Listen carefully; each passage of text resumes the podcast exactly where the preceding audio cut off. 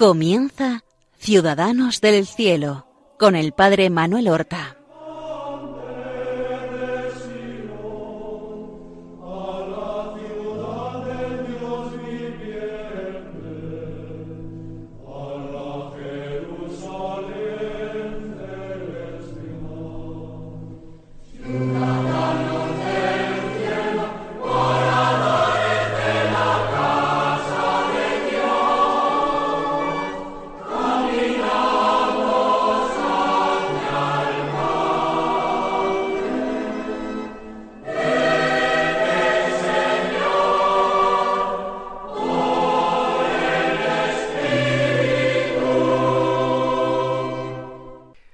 Buenos días, queridos oyentes de Radio María. Damos comienzo a una nueva emisión del programa Ciudadanos del Cielo, dedicado a glosar la vida y las virtudes de nuestros hermanos los santos. Y ya hemos realizado siete programas dedicados a esa gran santa de los tiempos modernos, como la llamó San Pío X, el Papa, admirado tras leer la historia de un alma y vamos a dedicarle todavía un octavo programa y si Dios quiere todavía alguno más.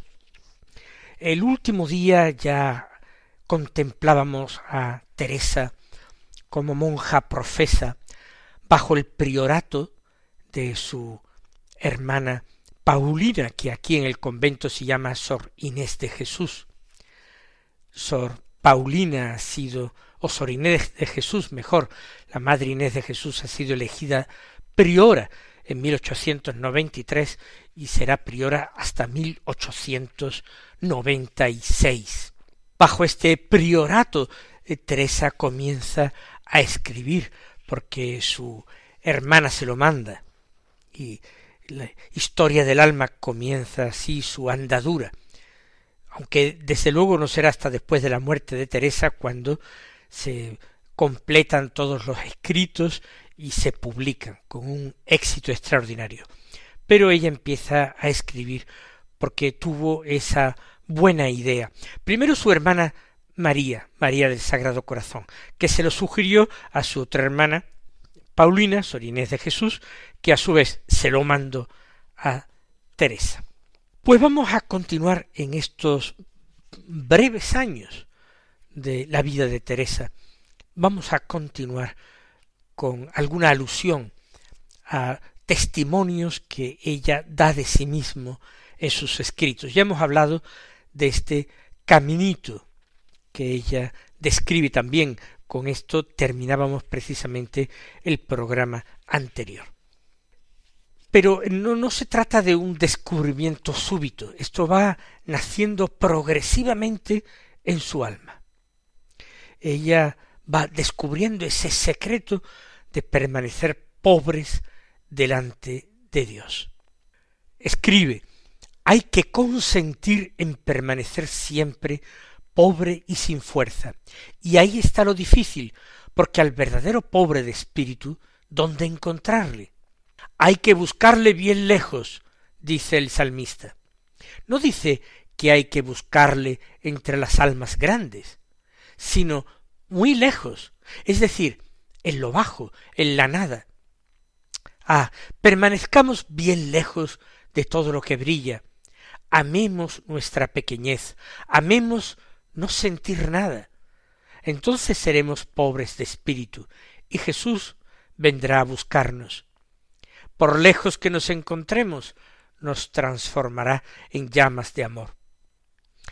Oh, cómo querría haceros comprender lo que yo siento. Es la confianza y nada más que la confianza la que debe conducirnos al amor. Fíjense que estando ya para morir, en las semanas que preceden su muerte, ella se ve atendida como como su primera enfermera por Celina, que ha tomado el nombre de Genoveva, de Jesús. Y eh, la priora, que cuando muere es de nuevo la Madre María Gonzaga, ha delegado en Sor Inés de Jesús, en su hermana Paulina, el pasar tiempo con ella, recoger sus últimos dichos. Y efectivamente, el 11 de julio, ella moriría el 30 de septiembre de 1897, pues el 11 de julio anota la Madre Inés de Jesús que había dicho Teresita. Se podría pensar que es porque no he pecado, por lo que tengo una confianza tan grande en Dios. Decid bien claro, madre, que si hubiera cometido todos los crímenes posibles, tendría siempre la misma confianza. Siento que toda esta multitud de ofensas sería como una gota de agua echada en un brasero ardiente. Este es el templo de su espíritu cuando ella vive esos dos últimos meses de su vida entre tremendos dolores exteriores, pero sobre todo eh, profundas tentaciones interiores contra la fe. Ella se veía como la peor de las materialistas, porque le daba la impresión de que poco a poco la ciencia encontraría respuesta para todo y Dios no sería necesario. Y eso le hacía sufrir, pero frente a esa oscuridad y esa negrura y sobre todo la cercanía de la muerte, insistía diciendo pero a, a pesar de todo os amo. Es el triunfo de la voluntad, de la voluntad pura, del amor puro. Porque el amor radica en la facultad más noble del ser humano, que es su voluntad. Pero sigamos viendo estos últimos años de su vida en el Carmelo, cómo su pluma revela lo que va pasando por su alma. Es uno de sus textos más conocidos, y seguramente relata algo en, del año 1895, el que voy a leer ahora.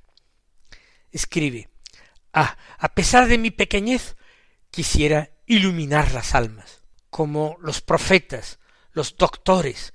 Tengo una vocación de ser apóstol, pero querría por encima de todo, oh mi bien amado Salvador, querría derramar mi sangre por ti hasta la última gota. Pero aun en esto siento que mi sueño es una locura, porque no sabría limitarme a desear un concreto martirio. Para satisfacerme los necesitaría todos. En la oración, al hacerme sufrir mis deseos un verdadero martirio, abrí las cartas de San Pablo para encontrar alguna respuesta. Y añade un poco más adelante. Allí he leído que todos no pueden ser apóstoles, profetas, doctores, etcétera, que la Iglesia está compuesta de diferentes miembros y que el ojo no puede ser al mismo tiempo mano. La respuesta estaba clara, pero no calmaba mis deseos, no me daba la paz. Sin desanimarme, continué mi lectura y esta frase me consoló. Buscad con ardor los dones más perfectos. Pero quiero mostraros un camino aún más excelente. El apóstol explica cómo todos los dones más perfectos no son nada sin el amor, que la caridad es el camino excelente que conduce con seguridad a Dios. Al fin había encontrado el descanso. Considerando el cuerpo místico de la Iglesia, me reconocí en algunos de los miembros descritos por San Pablo, o más bien quería reconocerme en todos. La caridad me dio la llave de mi vocación. Comprendí que si la Iglesia tenía un cuerpo compuesto de miembros diferentes, el más necesario, el más noble de todos, no le faltaba. Comprendí que la Iglesia tenía un corazón y que ese corazón estaba ardiendo de amor. Comprendí que sólo el amor hacía moverse a los miembros de la Iglesia, que si el amor se apagara, los apóstoles no anunciarían más el, eh, el Evangelio. Los mártires rehusarían derramar su sangre. Comprendí que el amor encerraba todas las vocaciones, que el amor era todo, que abrazaba todos los lugares y todos los tiempos, en una palabra, que es eterno, Entonces, en el exceso de mi amor delirante, me puse a gritar Oh Jesús, mi amor, mi vocación, al fin la he encontrado, mi vocación es el amor. Y por eso, muy pocos eh, semanas o días después, el 9 de junio de 1895, ella decide ofrecerse como víctima al amor misericordioso de Dios. Una costumbre de monjas piadosas de la época ofrecerse como víctimas de la justicia de Dios, víctimas del holocausto, para apartar eh, la justicia implacable de Dios, eh, el castigo que enviaba a los pecadores, pues para eh, ahorrarles ese castigo y atraer sobre ellas como víctimas la justicia de Dios, ofrecerse como víctimas. Ella en ese sentido es tributaria de su época y de la piedad de su época. Pero ella cambia significativamente. No quiere ofrecerse como víctima a la justicia de Dios. No. Quiere ofrecerse como víctima al amor misericordioso de Dios. Eso es eh, genial. Eso es algo nuevo. No quiere ofrecerse como víctima a una justicia vindicativa de Dios, rigurosa, rigurosísima de Dios, de un Dios eh, vengador, adusto. No, ella quiere ofrecerse a esa misericordia que llega a todo y que es capaz de perdonarlo todo, pero quiere ofrecerse perfectamente, totalmente, en cuerpo y alma a este amor misericordioso. Escribe, al fin de vivir en un acto de amor perfecto, me ofrezco como víctima de holocausto a vuestro amor misericordioso, suplicándoos consumirme sin cesar, dejando desbordar en mi alma las olas de ternura infinita que se encierran en vos, para que así llegue a ser mártir de vuestro amor, oh Dios mío. Que este martirio, después de haberme preparado a aparecer ante vos, me haga al fin morir y mi alma se lance sin tardar en el eterno abrazo de vuestro amor misericordioso. Deseo, mi bien amado, en cada latido de mi corazón, renovaros esta ofrenda un número infinito de veces, hasta que, desvanecidas las sombras, pueda al fin expresaros mi amor en el cara a cara eterno. Pero es que no se trata solamente de este amor purísimo de Dios, intensísimo de Dios. Es que el amor al prójimo, más auténtico, más sincero, más verdadero, arde en ella. A partir de una pequeña anécdota que ella misma relata en sus escritos, vamos a conocer ese pequeño secreto para amar al prójimo. Escribe ella. Hay en la comunidad una hermana que tiene la virtud de disgustarme en todo. Sus gestos, sus palabras, su carácter, me parecen muy desagradables. Sin embargo, es una santa religiosa que debe de ser muy agradable a Dios.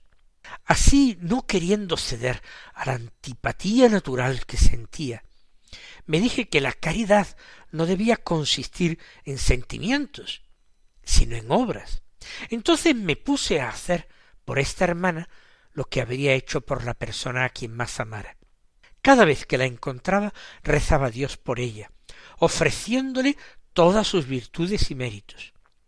Traté de hacerle todos los servicios posibles. Cuando me venía la tentación de responderle de un modo desagradable, me contentaba con ofrecerle mi sonrisa más amable y trataba de cambiar de conversación a menudo también durante las horas de trabajo, por tener algunas relaciones de empleo con esta hermana, cuando los combates eran demasiado violentos, yo huía como un desertor.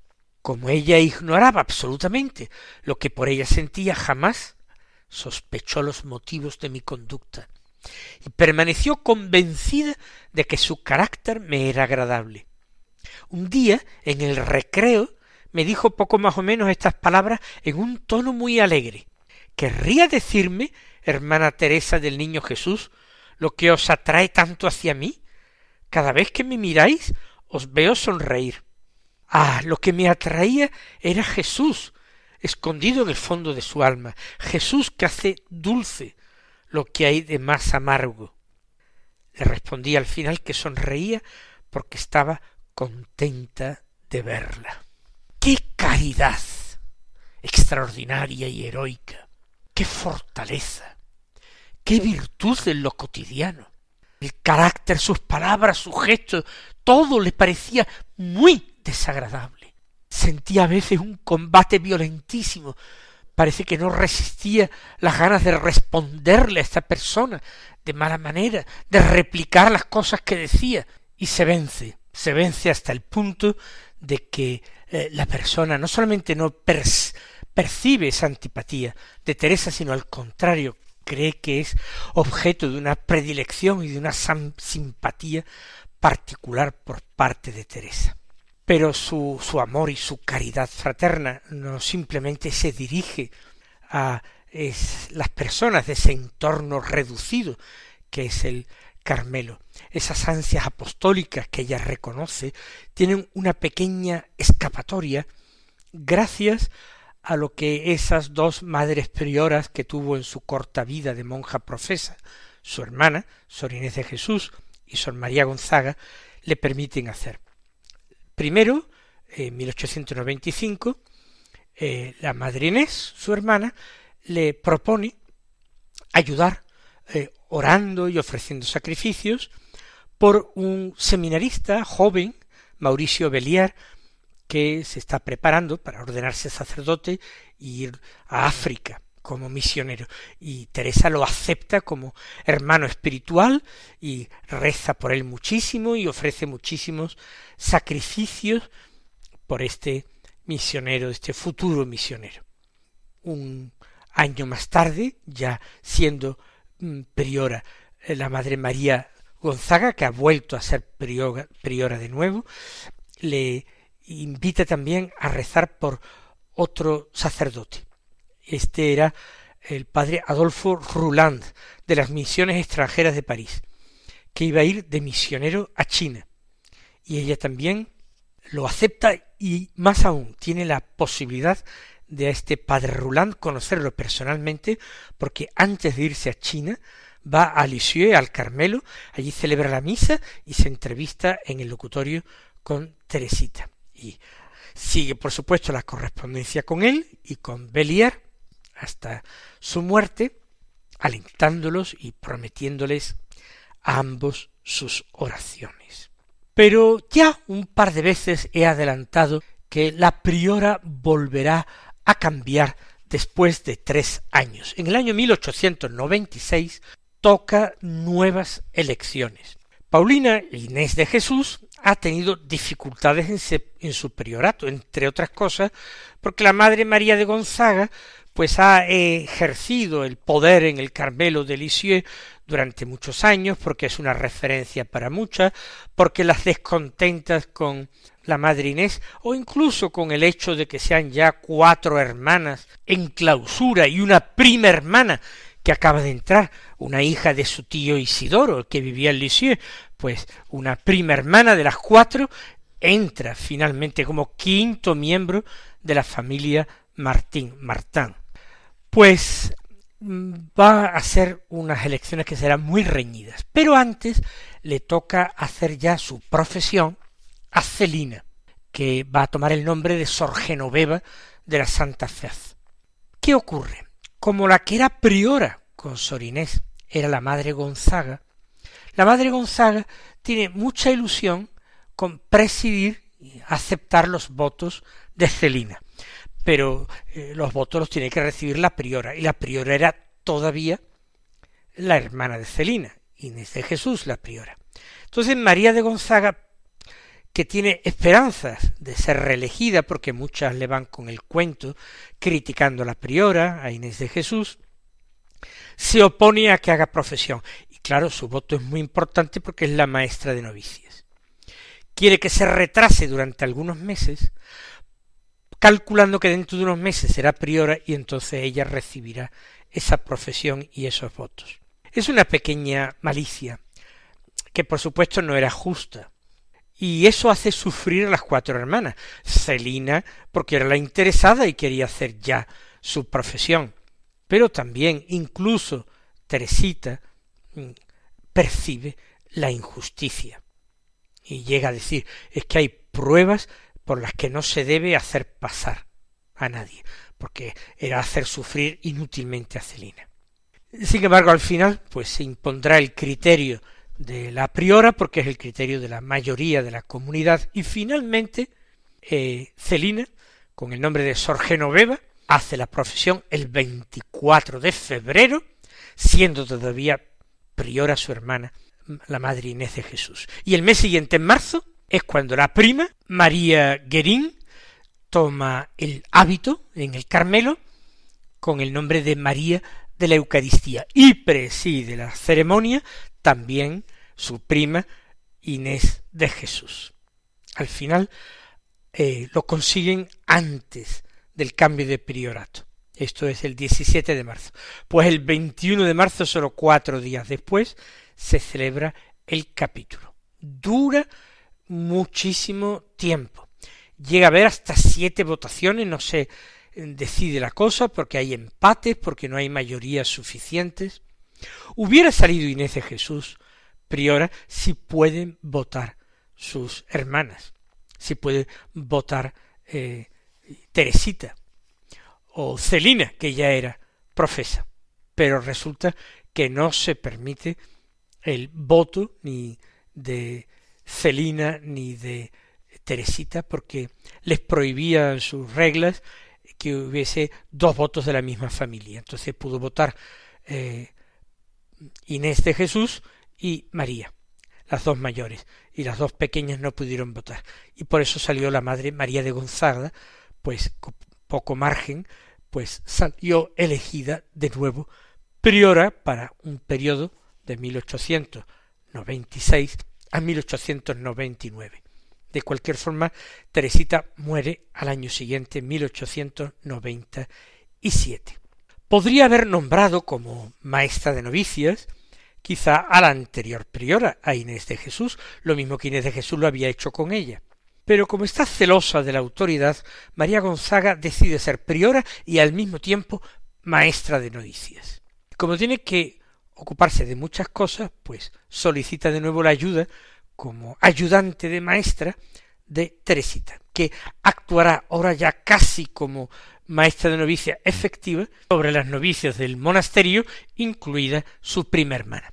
No será mucho tiempo que ella pueda dedicarse a este oficio, ya que la enfermedad sobrevendrá pronto. Pero no adelantemos acontecimientos, en el próximo programa hablaremos de esta enfermedad de Teresita y luego de su santa muerte. Hasta entonces, mis queridos hermanos, recibid la bendición del Señor.